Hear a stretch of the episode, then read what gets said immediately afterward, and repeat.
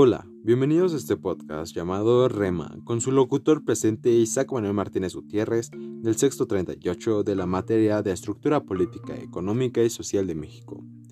Este podcast tratará de la relación económica de México con Alemania. Bien, comencemos. México y Alemania gozan de su mejor momento histórico.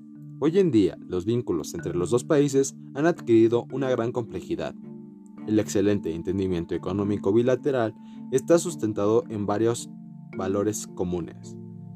Tanto México como Alemania comparten una filosofía de negocios basadas en la apertura de mercados. Para Alemania, México representa económicamente una plataforma económica con libre acceso a más de mil millones de consumidores y el 60% del Producto Interno Bruto Mundial, PIB, mediante la extensa red de tratados de libre comercio además de que México es miembro de la Organización Mundial del Comercio, OMC, el Mecanismo de Cooperación Económica Asia-Pacífico, APEC, la Organización para la Cooperación y el Desarrollo Económicos, OCDE, y la Asociación Latinoamericana de Integración, ALADI. Por su parte, para México, la relación económica con Alemania se resume en un mercado potencial nacional de aproximadamente 80 millones de consumidores y acceso al mercado europeo de 500 millones de personas. No obstante, la importancia de Alemania para México está especialmente caracterizada por la diversificación de sus sectores económicos.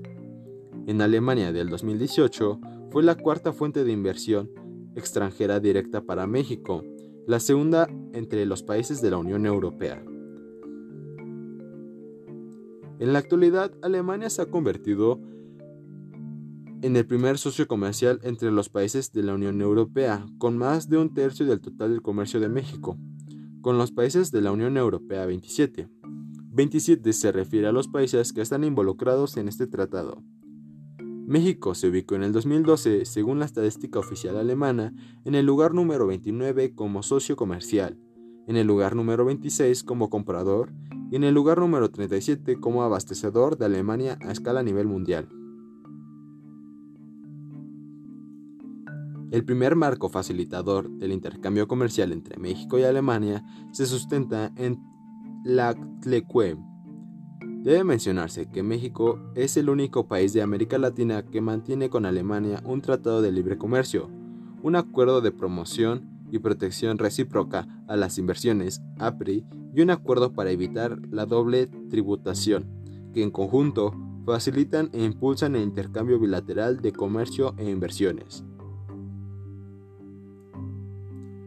Actualmente la cooperación económico-industrial entre México y Alemania ha pasado de una relación de venta y mercadotecnia de productos comerciales a una alianza de tecnología. La cooperación técnica entre México y Alemania también ha multiplicado los puntos de encuentro en la participación e investigación sobre la extracción de gas y petróleo crudo en bajas profundidades. La inversión neta de capital mexicano en Alemania, flujos de capital, concentra tres grandes rubros, inversión directa, inversión en títulos y valores y concesión de, de créditos. Esta última es la más importante. De acuerdo con el Banco Federal Alemán, la actividad de empresas mexicanas en Alemania ha generado aproximadamente 490 millones de dólares. Del 2000 al segundo trimestre del 2013, entre ellas destaca el Consorcio Mundial de Materiales de Construcción, CEMEX, que dispone de numerosas filiales en Alemania.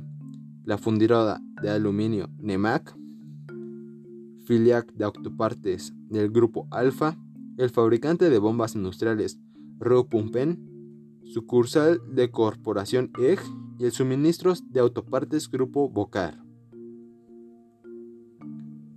México y Alemania deberán dialogar sobre esta sobre cómo intensificar sus vínculos económicos, la manera en que pueden ampliarlos en sectores como potencial de desarrollo en los cuales se identifican varios rubros relacionados con un alto contenido tecnológico. Ahora, las preguntas del millón. ¿Estoy a favor o no de este tipo de relaciones? ¿Qué opino sobre ellas? Y si creo que se beneficia el país o no. Bien, Sí estoy a favor de este tipo de relaciones, ya que ayuda a generar, además de dinero y empleo, oportunidades para poder seguir creciendo como civilización y poder desarrollarse adecuadamente como persona. Opino que además de Alemania podrían existir la posibilidad de crecer como países aliados, ya que nos beneficiarían a los países involucrados, sabiendo cómo planear una propuesta para atraer más turismo y una mejor economía a cada país. Sí, por último, sí creo que beneficie el país con este tipo de tratados o acuerdos para que ningún país dentro del convenio sufra de una recesión económica y podamos crecer como países. Bien, ha llegado el final de este podcast. Espero verte pronto con más temas para hablar. Sin más, me despido. Adiós.